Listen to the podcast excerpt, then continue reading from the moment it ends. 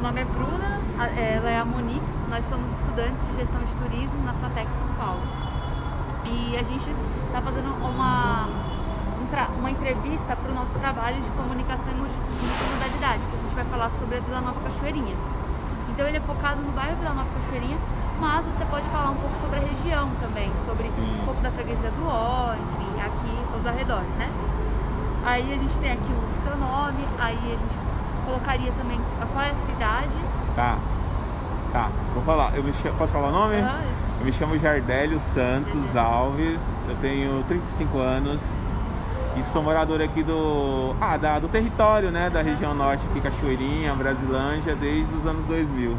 Eu sou do interior de Minas Gerais, migrei para cá nos anos 2000 e desde então habito aqui na, no bairro Jardim Almanara, mas eu já morei aqui no Vila Rica, já morei, na verdade, a maior parte do tempo no Jardim Almanara, que é esse bairro aqui de frente.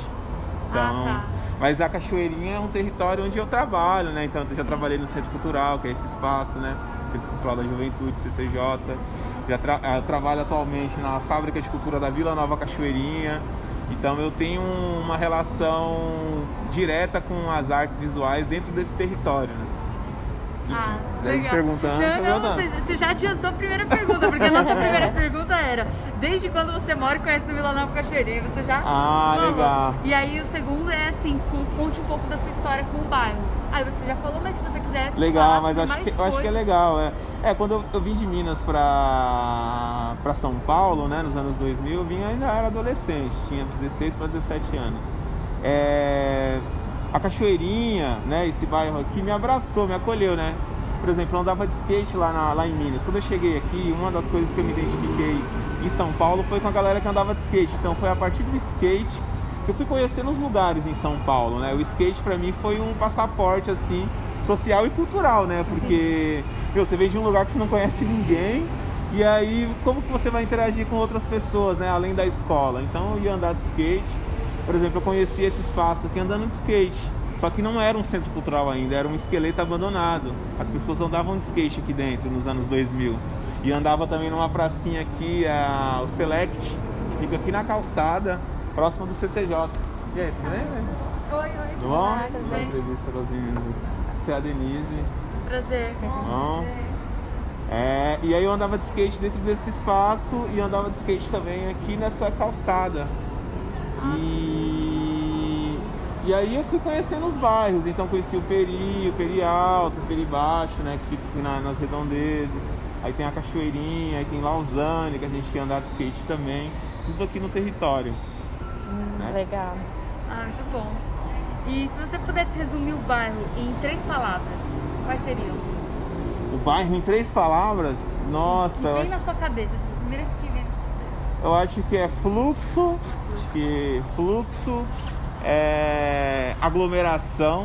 Uhum. Acho que essa palavra ela é bem presente assim, porque a gente está num bairro que ele é aglutinado, aglomerado assim de pessoas, né? E uma outra palavra que eu venho na minha cabeça, eu acho que é uma coisa que eu até comentei lá dentro da exposição, é, são as desigualdades, né? Acho que, por mais que seja um bairro de periferia, existem as desigualdades de, de, um, de um vizinho para o outro, por exemplo. A gente percebe isso dentro do território, né? Então, desigualdade, fluxo e aglomeração são palavras que me vêm na cabeça porque a gente vive isso, né? É, tá tá diante, né? A gente sai aqui, a gente vê um morador de rua é, sentado na calçada, né? Uma pessoa que não tem um, uma moradia digna. A gente, sei lá, vai aqui no Lago do Japonês, a gente vê esse fluxo de pessoas, né? E aí a gente enxerga tudo isso, né, aqui dentro do território, né? Eu percebo isso, né? E a minha pintura, ela fala sobre isso também, né? Eu acho que é, essas, essas nuances vividas no dia, né? No dia a dia, né? Sim. E o que você mais gosta do bairro? Assim? Pode ah, ser mais uma coisa. legal. Fala, ó, eu gosto disso aqui nessa região. Olha, eu gosto do Baião de Dois aqui ó, na Avenida Itaberaba.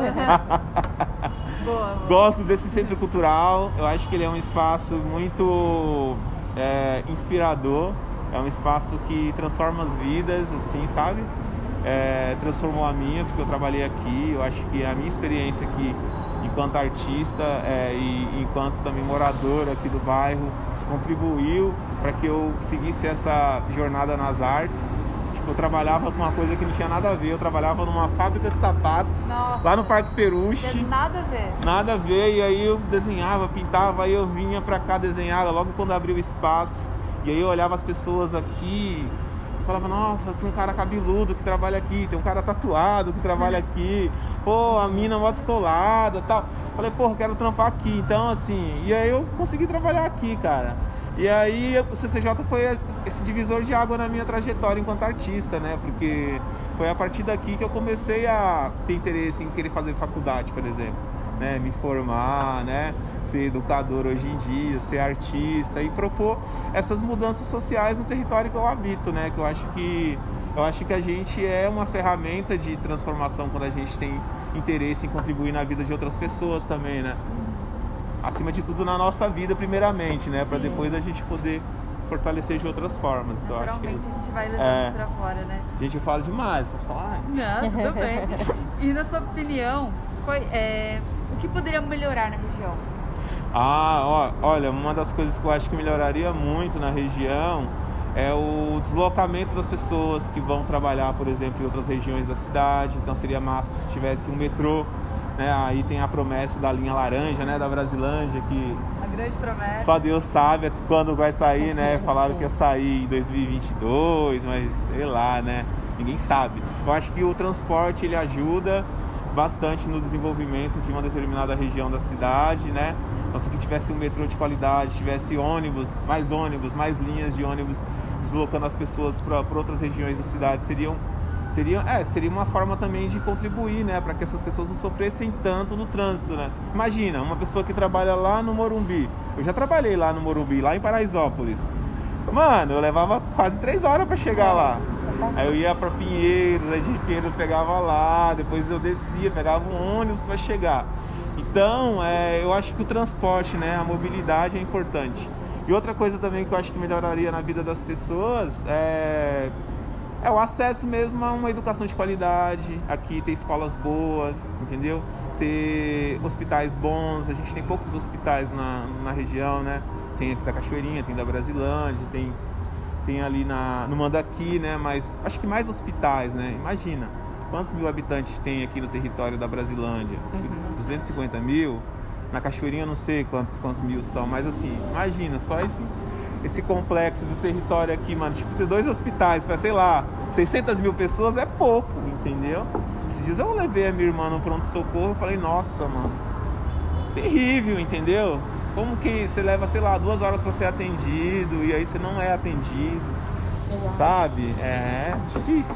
Então acho que transporte, educação, saúde, segurança, né? Que as pessoas também é, têm medo às vezes de andar na própria rua, ou ah, sei lá, as postes com as luzes quebradas, não tem iluminação adequada.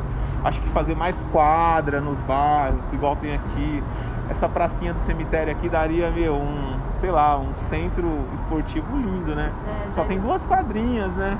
Imagina se tivesse pista de skate aqui, se tivesse, mano, quadros de basquete, de vôlei, de. Mano. Mais espaço pra É, lazer. de lazer, né? Porque são poucos os espaços de lazer. Esse espaço acaba sendo um espaço de lazer também, né? Sim. Aham. Mas imagina vários espaços desse aqui, né? Nem sei lá, hoje a gente tem as casas de cultura, né? Na freguesia tem, na Brasilândia tem. Aí tem as fábricas de cultura aqui na Brasilândia, na Cachoeirinha. essa era a próxima pergunta. Então. Quais são as melhores opções de lazer aqui na região? Então, acho que é isso isso, né? É esses espaços que proporcionam isso, né? Só que, infelizmente, as pessoas não sabem disso ainda. São poucas pessoas que, Sim. que acessam esses espaços. E aí eu acho que falta é, uma vontade do poder público em comunicar às pessoas que existem esses espaços. Porque existem os espaços, mas as pessoas não sabem que existem os espaços. E, consequentemente, as pessoas não frequentam esses espaços, entendeu? Porque é um serviço, né?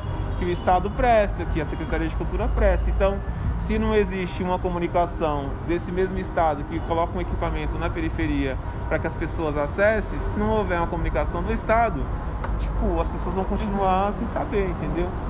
Sei lá, né, sabe? Tipo, sei lá, traz a TV aqui, cara. Fala, ó, tem um CCJ, gente.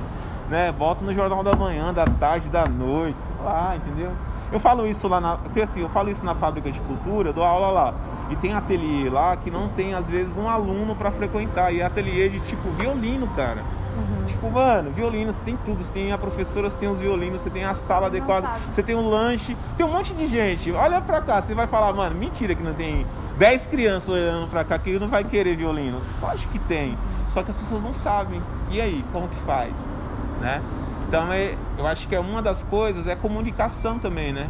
A comunicação comunitária, essa que a gente faz de, do boca a boca, né? Eu sempre falo, vocês viram, eu falei, gente, tem a fábrica de cultura, trabalho lá, né? Mas eu acho que para além dessa comunicação tem que ter a comunicação desses espaços, dos gestores que trabalham nesses espaços. Será que de fato esses gestores que trabalham nesses espaços estão interessados em que as pessoas venham para esses espaços? É, Essa é a pergunta que eu faço.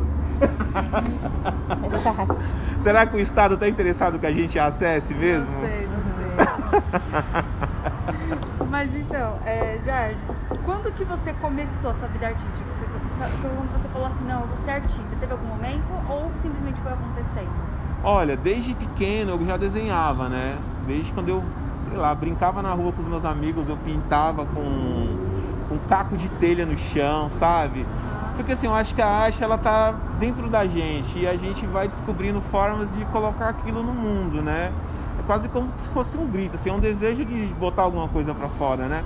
Só que a gente não tem essa consciência quando a gente é criança de que tipo, nossa, eu quero ser um artista. Uhum. Até por uma falta de informação, né? Porque se eu tivesse, sei lá, é, acessado uma educação de qualidade, talvez eu tivesse um educador que falasse, meu, você leva jeito para ser artista.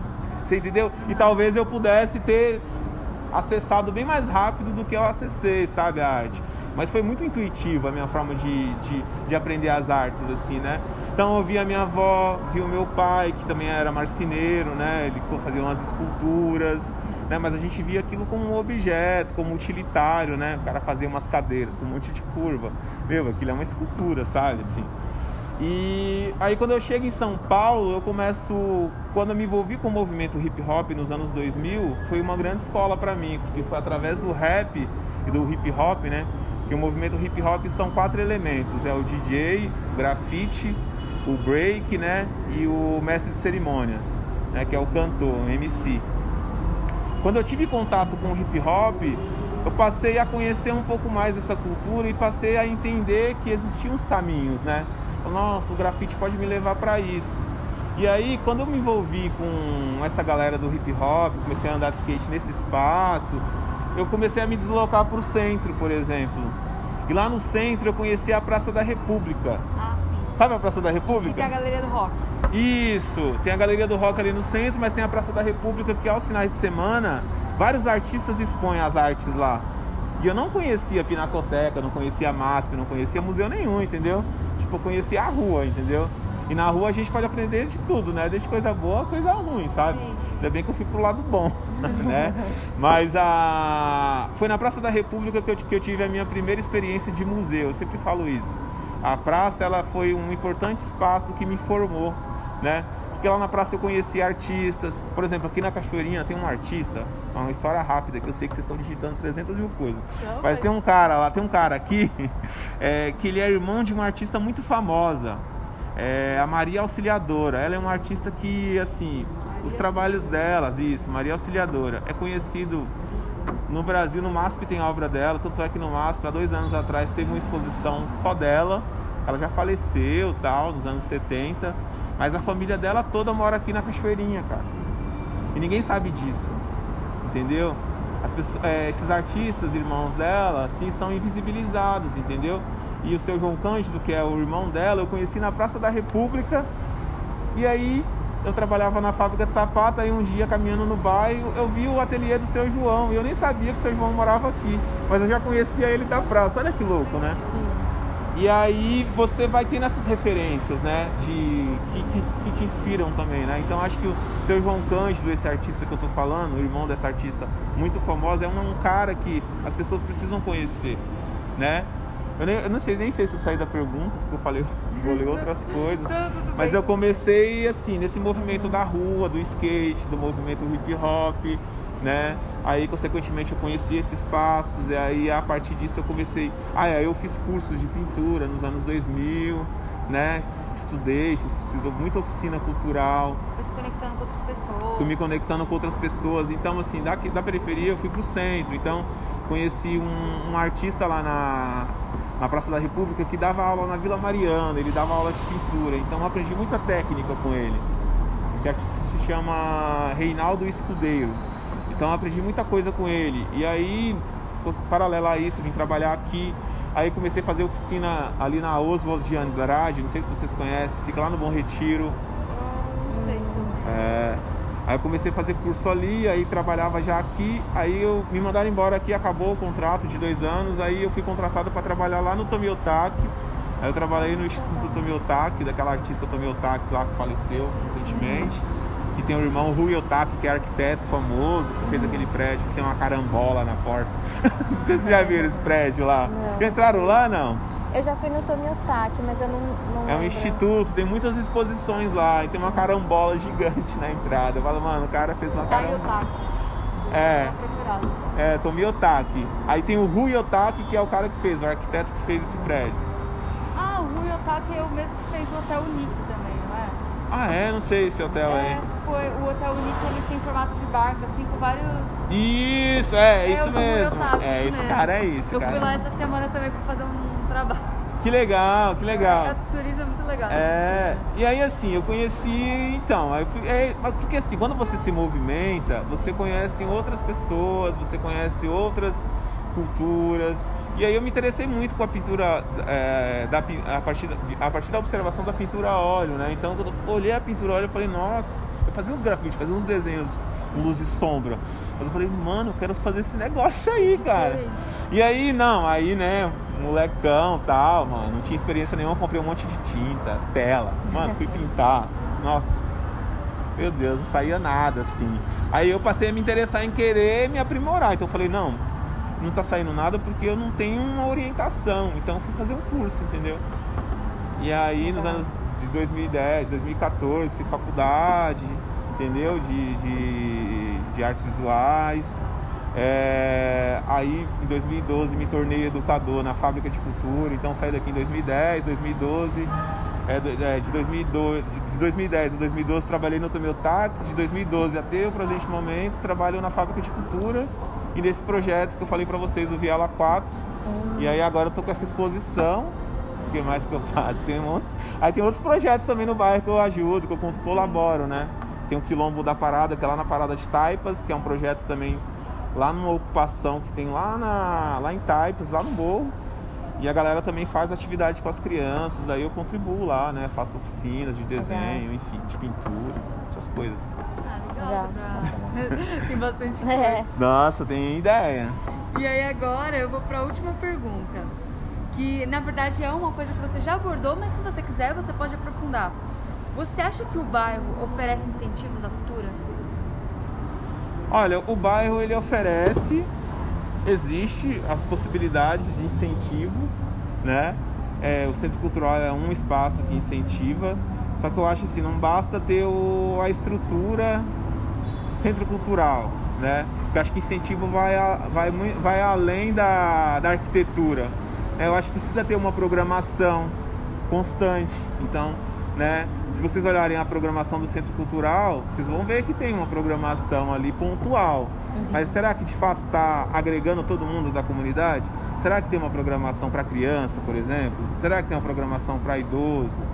Será que tem uma programação, sabe, assim?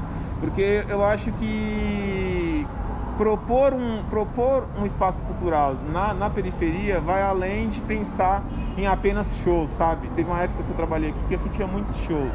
E eu até falava, assim, eram umas críticas que eu fazia. Eu falava, mano, vocês gastam, sei lá, 100 mil reais no show, com esse dinheiro a gente consegue fazer, sei lá, 300 oficinas, sabe? Que vai, de fato, acessar um monte de outro, várias outras pessoas. Não tô falando que não é pra ter show, mas eu acho que precisa ter a divisão disso, né? Não é justo, eu acho, no meu ponto de vista, entendeu? É, eu acho que precisa ter mais espaços culturais para as pessoas poderem de fato saberem que cultura é um bem que todo mundo acessa, sabe? As pessoas não acham que, que arte e cultura é só quem acessa é a elite. Não é, né, mano?